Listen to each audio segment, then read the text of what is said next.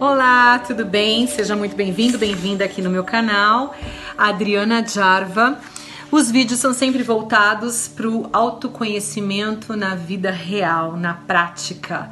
Como dizia o nosso mestre sábio Sócrates, conheça a ti mesmo. Então vamos lá, hoje o vídeo, a reflexão é o poder do conflito e do confronto.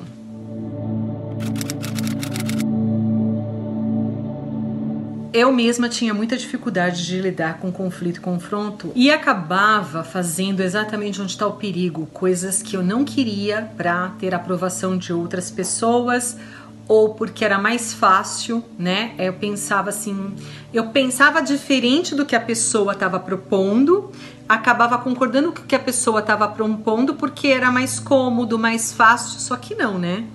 É enganoso isso, e é aí que é a, é a armadilha maior. Então vamos entender primeiro o que é conflito e o que é confronto? Vamos lá. Segundo o dicionário, conflito é uma luta armada entre que pode ser entre países conflitantes, guerra ou ausência de concordância de entendimento, oposição de interesses, de opiniões, divergência, conflito entre capitalistas e socialistas, né? É, eu vou disponibilizar todos os links depois, eu sempre faço isso agora, colocando para vocês os links para vocês entenderem também. Vamos pegar agora o confronto. Deixa eu escrever aqui o, a, a, o que significa o confronto. Confronto, combate, ação, descer por opor violentamente a em que há briga, confronto entre policiais, bandidos, partida, comparação, estabelecimento de um paralelo entre uma coisa e outra, confronto de preços, de ideias, e é aí que eu vou pegar o gancho com vocês. Bom, vamos lá. Visto que é conflito e que é confronto, cada um de nós, se não se deparou, vai se deparar em algum momento da vida com situações no trabalho, no ambiente de trabalho, que o chefe pensa uma coisa, a gente pensa outra, mas manda quem pode, obedece quem tem juízo, né? Aquelas coisas, e a gente perde, a gente não aprende a argumentar, né? Quando a gente tem certeza certeza de uma coisa, é, e aí, claro que a gente tem que sempre respeitar uh, o chefe, mas às vezes a gente deixa de argumentar e defender as nossas ideias com clareza, porque a gente entra na emoção do conflito. E a emoção, gente, ela é burra. Eu falo por experiência própria, eu já fui muito burra em muitos momentos da minha vida. É, porque tava com a razão, né? Perdi a cabeça na emoção, né? Quando o sangue sobe. E, é, enfim, quando você perde a razão, você perde, né, os argumentos. O que a gente tem que melhorar são os nossos argumentos diante das nossas ideias. Isso vale desde uma coisa pequenininha até uma coisa maior, né? É, por exemplo, eu me deparei com um conflito interno. Eu não gostei do filme do Coringa, mas eu fui aprender com o filme do Coringa. A gente pode aprender com coisas que a gente não gosta. Então, situações conflitantes, às vezes, até com a gente mesmo, né? E, e quanto isso pode ser é, não só enriquecedor, como pode ser, inclusive, o trampolim para a gente atingir as nossas metas. Vamos pegar uma situação aqui no ambiente de trabalho. É, você quer ser promovido, você quer alguma situação, mas você tem ali os desafios de outras pessoas que também querem ser promovidas. Aí você começa a fazer seu trabalho com excelência, você começa a chamar atenção, porque os outros não estão tendo a mesma excelência no trabalho que você, começam a criar situações conflitantes e que você tem que ter um preparo emocional muito grande. Porque você pode perder a cabeça, você tá sacando que tem inveja, que tem maldade, tudo isso faz parte, porque a vida é assim, desde que a gente, né? Só que se eu entrar na emoção do outro, o outro ter um poder de tirar a minha paz, eu tô terceirizando todo o meu poder emocional ao outro, né? Eu, eu gosto muito da, de uma frase que diz assim, é, que eu trabalhei muito, inclusive nos meus ambientes de trabalho, quando eu tava muito naquela situação meio caótica, né? Da, do roda, que eu chamo do olho do furacão. Eu, penso, eu fechava meus olhos em alguns segundos e pensava: a minha paz pode invadir uma guerra, mas a guerra não vai invadir a minha paz. Tem vários recursos, né? Eu hoje, quando eu percebo que é, teve provocações e que meu sangue subiu, a bochechinha ficou vermelha, eu corro para o banheiro mais próximo, lavo o rosto ou simplesmente tomo uma água já é, com pedindo discernimento, uma, eu mesmo abençoo aquela água, falo, vai me trazer o discernimento que eu preciso, vai fluir essa energia que me subiu o sangue. Tem várias formas da gente aprender a se acalmar. Eu acho que o autoconhecimento ele nos permite esse autodesenvolvimento e também a gente educar as nossas emoções. Hoje muito se fala de, é, de é, como é que chama? Inteligência emocional. E o que, que é inteligência emocional? É você botar em prática, né? Por isso que o, o vídeo, os vídeos aqui têm esse propósito da gente trazer para prática é, tudo isso que a gente aprende, né? Então vamos imaginar essas situações. Então, assim, trazendo para prática é, tudo isso é não entrar na emoção, né? Você aprender a ver o que que te traz quando você perde a aquela que acho que são segundos, né? Tem, tem momentos, tem segundos da vida da gente que a gente está perto de explodir. Quando você chega nesse momento, você começar a descobrir, você se educar, né? Como eu fiz com a água, correr para o banheiro mais próximo, porque se a gente entrar nessa emoção burra, além da gente perder a razão, a gente vai se distanciar da meta. Lembra? Todos temos os objetivos. Então, às vezes, é, essas pessoas que estão nos provocando de alguma forma, elas só estão sendo um gatilho, de repente, para a gente pegar isso e usar como um trampolim, né? E, e pode vir um sentimento de raiva. E para mim, geralmente, vem um sentimento de raiva que eu falo. Meu, a pessoa tá pensando que eu sou boba, né? Tipo, eu com essa cara de mané que eu tenho, é, ser bom é uma coisa, ser boba é outra, né? Ser bom é uma qualidade que muitos idiotas não sabem identificar. Eu fico dentro de mim nesse conflito. Mas quer saber? Tá me dando raiva? Eu vou ficar quieta, deixa eu achar que eu sou besta e eu vou mostrar em resultado. E aí eu uso isso para fazer meu trabalho com mais excelência ainda e aumenta mais a raiva do outro ainda, né? E ele, na verdade, ele disparou que eu achava que meu trabalho em excelência estava muito bom, mas eu podia melhorar ainda muito mais. E com isso eu atingir a minha meta.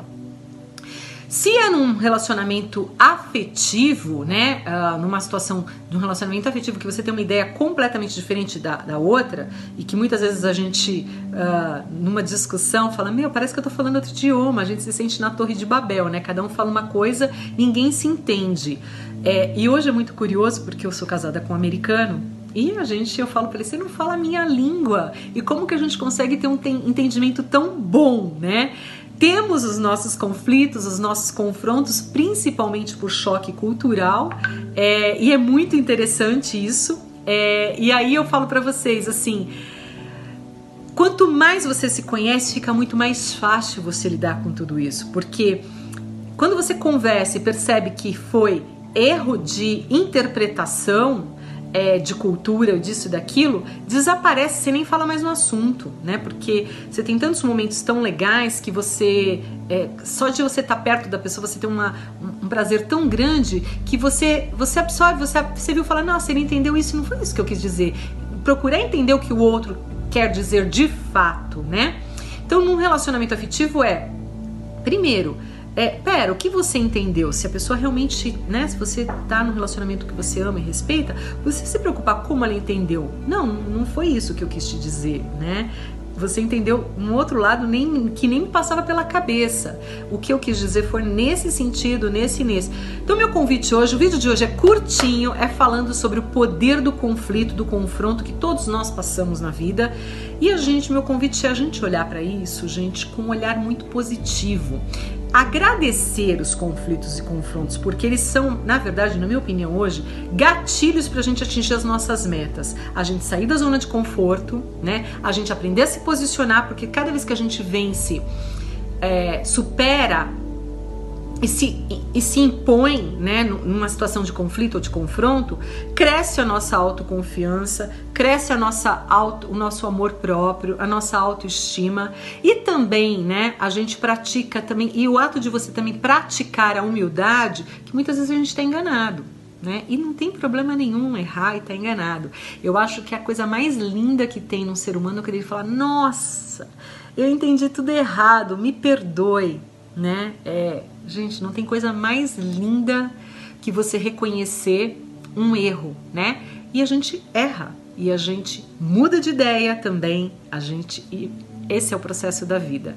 Então, olhar para os conflitos e confrontos agradecendo, porque vai te levar na sua meta, atingir a sua meta, seu objetivo muito mais rápido tem raivas e raivas, né? Eu tô falando de uma raivinha gostosa que vai te promover a fazer seu melhor, porque tem situações que a gente tem que lidar mesmo, tipo, é, se você quer ser promovido, se você quer alguma coisa e todo mundo quer, você vai ter que fazer um trabalho em excelência, não é porque você é amigo do chefe, uh, ou puxa saco, isso e aquilo, que não é legal, inclusive, né? É você ter um destaque. Por que, que você merece ser promovido? Ou uh, por que, que seu argumento realmente você acredita que ele é que, que você está certo? Argumentar, não é alterar o tom da voz, não é gritar, é melhorar os argumentos e para isso não entrar na emoção, né? A emoção é burra quando alguém te, ninguém tem o poder de provocar a gente.